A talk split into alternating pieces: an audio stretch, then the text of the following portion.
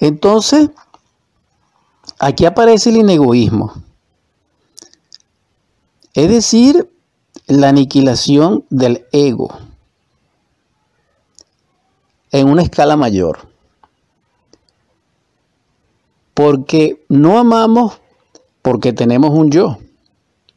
Cuando el yo, nosotros, con auxilio de lo divinal, que en este caso es con el auxilio de nuestra Madre Divina, que es Dios Madre en nosotros, y que se conoce en el Oriente como Kundalini, con su ayuda y la de nuestro Cristo íntimo o nuestro Yeshua interior, podemos eliminar el ego dentro de nuestra cosmobiología interior o dentro de nuestros mundos internos. Y en ese espacio psicológico, al reducir a polvareda cósmica esos agregados, surge el amor. ¿Por qué? Porque despierta la conciencia que ha estado embotellada en esos agregados psicológicos y atómicos y al surgir la conciencia, ella al despertar nos comulga, nos hace copartícipe de ella en su esencia y por inmanencia e inherencia al amor del ser a la que ella pertenece o a la que ella es parte. Entonces aquí vemos que en el amor es que podemos lograr la cristificación. Pero ese amor es la puerta del sendero de la cristificación. Quien no despierta en el amor no transita el sendero de la cristificación porque no sabe amar, porque no está consciente en el amor, porque no ha despertado al amor. Y por tal, no puede tocar la puerta, porque no está en él. Pero aquellos que son llamados al amor a través del impulso que deviene de su espíritu universal de vida, de su espíritu divino y de su alma humana a través de la conciencia, respondiendo a ese impulso, a ese llamado, si logran tocar la puerta y se le abre la posibilidad de transitar el sendero del amor. Pero en ese transitar, hermanos y hermanas, nos hacemos conscientes de la necesidad. Porque en, todo lo que es ese sendero, en su lateralidad, es decir, en sus lados, o en la medida que andemos nuestros pasos en ese sendero del amor, en los que nos toca en lo adelante o lo que hemos ya transitado que queda en el atrás, vemos es necesidades. Vemos es seres afligidos. Vemos es el dolor. Percibimos lo que es la enfermedad, lo que es el llanto, lo que es el desconsuelo, lo que es la desesperanza, lo que es la conciencia de nuestros hermanos embotelladas en tales agregados propios de ellos y sus consecuencias nefastas en el mundo de sí mismo y en su mundo relacional con sus semejantes y con el mundo. Entonces escuchamos los ayes por doquier y vemos sus ojos entristecidos por el letargo en que se encuentran y porque son prisioneros iguales a nosotros del ego, del yo, de la mente, del intelecto, y porque son cautivos del anticristo, del inicuo, del falso profeta y de la ciencia materialista. Porque vemos que están, dijéramos, en oscurantismo, ignoran que ignoran, y nos encontramos en ese estado perdido. Entonces, en la medida que nosotros asistemos a esos hermanos, que nos hagamos conscientes de sus necesidades, nos hacemos conscientes de las nuestras. Porque reconocemos al ser de nuestro semejante, reconociendo el ser dentro de nosotros. Y esto se logra es porque amamos a nuestro ser con toda la fuerza de nuestra alma, con todo nuestro todo, con todas las partes de nuestro todo y del, y del todo de nuestro todo. Entonces si nos hacemos conscientes del de ello y cumplimos con ese mandato cósmico, crístico, geovístico, mosaico y samaeliano de que hay que amar a nuestro hermano, hay que amar a Dios sobre todas las cosas, hay que amar a Dios dentro de nosotros, hay que amar al Dios de nuestro semejante dentro de Él, con toda la fuerza de nuestro ser, con toda la fuerza de nuestra alma, con toda la fuerza de nuestro espíritu, con toda la fuerza de lo que somos. Y les asistiremos. Entonces el amor nos salvará, porque el amor es el mismo Cristo y el Cristo es Salvador en su esencia. Y a Él salvarnos, nuestra conciencia se iluminará y el yo será desintegrado. Pero necesitamos cumplir con el, desideratum cósmico del Cristo, que es niégate a ti mismo, toma tu cruz y sígueme. Aquí vemos los tres aspectos del amor. Aquí vemos el contenido de amor en un tercio de los tres tercios. En él resplandece el amor. Y en esa medida que nosotros vivamos, trasvalorizamos la enseñanza crística. ¿Por qué? Porque hacemos de nuestra vida el Evangelio, la divina gnosis y los tres factores ya no son teóricos, ya no son una tesis resplandeciente y extraordinaria, literal, no. Ya no es una doctrina crística, superlativa, solar, no, sino que sería nuestra vida. Entonces, en ese caso, ya somos iniciados de ese tránsito, porque la vida es la misma iniciación cósmica. Al llegar a ese estadio, también nosotros veremos en ese tránsito, cuando transitamos el amor, de que somos partícipes de él y él nos hace partícipe del amor de Dios y nos hace partícipe de lo que es Dios y de sus moradas. Entonces allí somos partícipes de la luz, de allí donde la luz se encuentra, con todo lo que es inherente e inmanente a ella, entonces gozaremos de todo lo que es la vida espiritual, pero teniendo un cuerpo y estando consciente de ambas vidas, tanto de la material, es decir, en carne, tanto como la espiritual, es decir, en conciencia, en alma y en espíritu y en el ser. Entonces, este proceso que es recíproco, que deviene del ser hacia nosotros, es decir, de arriba hacia abajo, y que asciende de nosotros hacia el ser, es decir, de abajo hacia arriba, crea esa reciprocidad, crea ese dinamismo revelador del ser, crea, dijéramos, ese vórtice maravilloso que se va a convertir en el impulso sostenido o en el motor o en el generador que nos va a transformar de instante en instante. Y entonces en ese transitar con todos sus instantes, veremos la presencia de Dios en nuestro semejante y doquiera que nosotros poseemos nuestra visión o nuestros sentidos de percepción.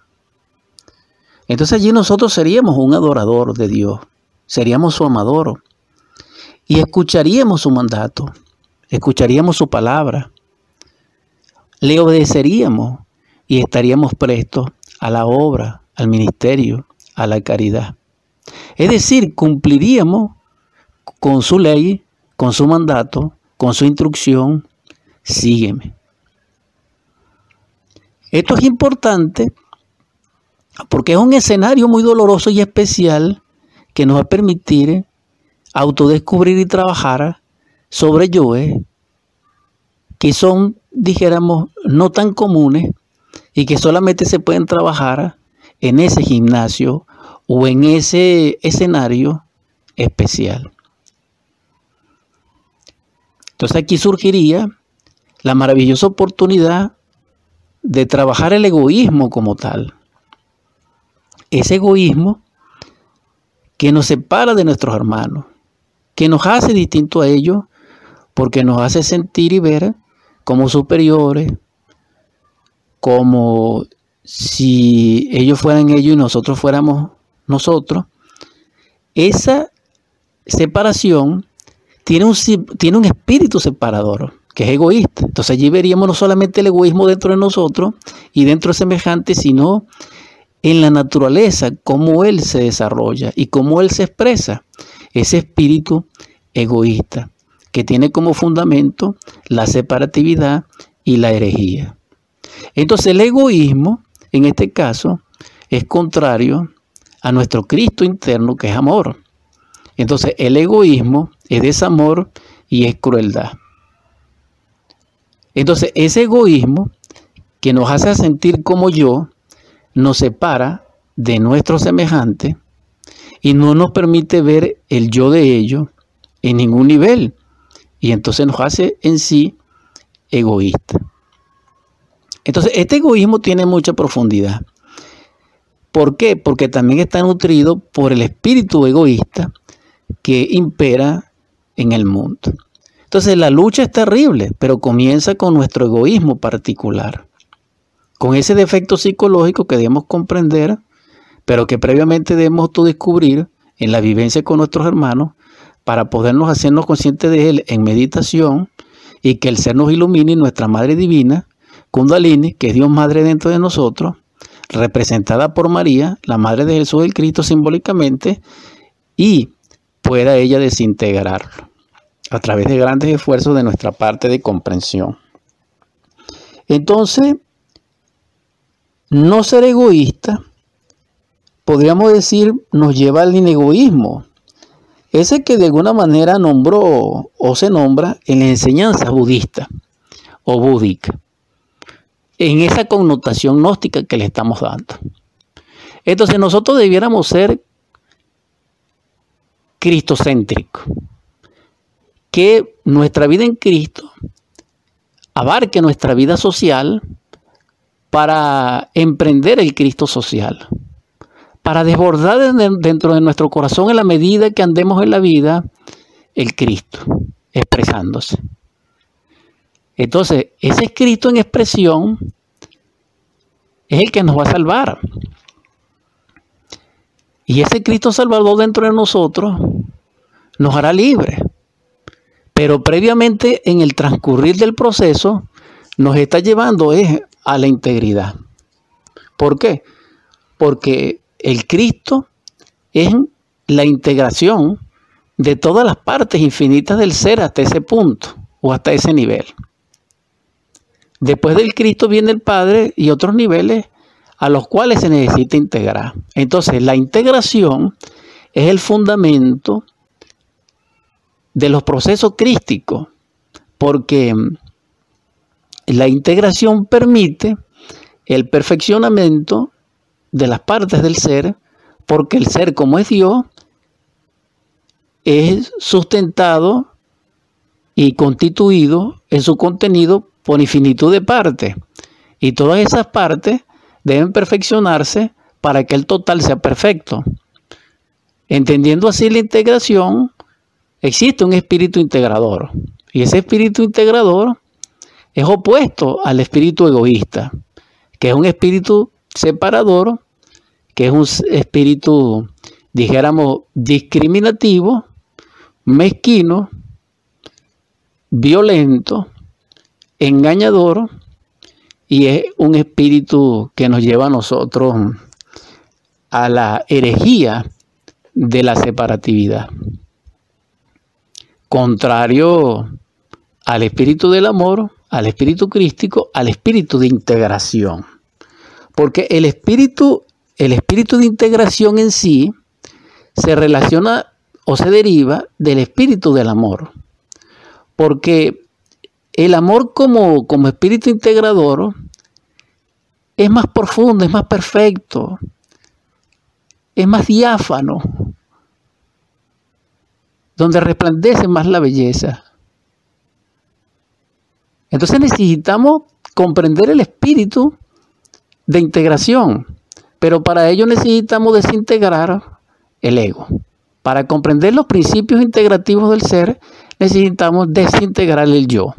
Y para desintegrar el yo no podemos fortalecer la mente, no podemos cultivar la mente desproporcionadamente, aunque sí debemos aclarar que la mente es necesaria en sus funciones naturales, es decir, en su competencia natural. Pero cuando la mente se desproporciona, se excede, entonces se delimita sus funciones que ya no son naturales y vienen las consecuencias nefastas como la insensatez, la arrogancia, el orgullo, el orgullo místico, la mitomanía, etc. Entonces aquí aparece, dijéramos, la psicología del demonio o lo que es la subversión intelectual. ¿Por qué? Porque la mente no conoce ni reconoce la verdad. Y al no conocer ni reconocer la verdad, no conoce ni reconoce ni al amor ni a Dios. Y entonces ella asume su propia naturaleza una autoindependencia que no es y a una supremacía que no es a través de una autodeterminación que no es. Ese es nuestro error. Quien le dé fortaleza a la mente ha pactado con el ego y ha robustecido su propia cárcel. Es decir, ha magnificado su propia prisión, su propio cautiverio, y está perdido, y le espera es el llanto y el crujir de dientes de la muerte segunda en el abismo. Pero a veces, pero a veces, ese camino es placentero, y a veces no comprendemos ¿Cómo llegamos nosotros a ese estado de perdición en el tal caso que nos identifiquemos con el espíritu egoísta, con el espíritu engañador, con la mente? Por eso todos los avataras, todos los Cristos vivientes, incluyendo nuestro Salvador el Redentor, que es único, y que lo reconocemos así. Por eso todos los profetas, por eso todos los apóstoles y todos los sabios que en el mundo han sido y nos han precedido en el curso de los siglos, nos sucederán después, se pronunciarán contra el ego y nos enseñarán a cristificar la mente, primero a través del dominio de la mente por el espíritu.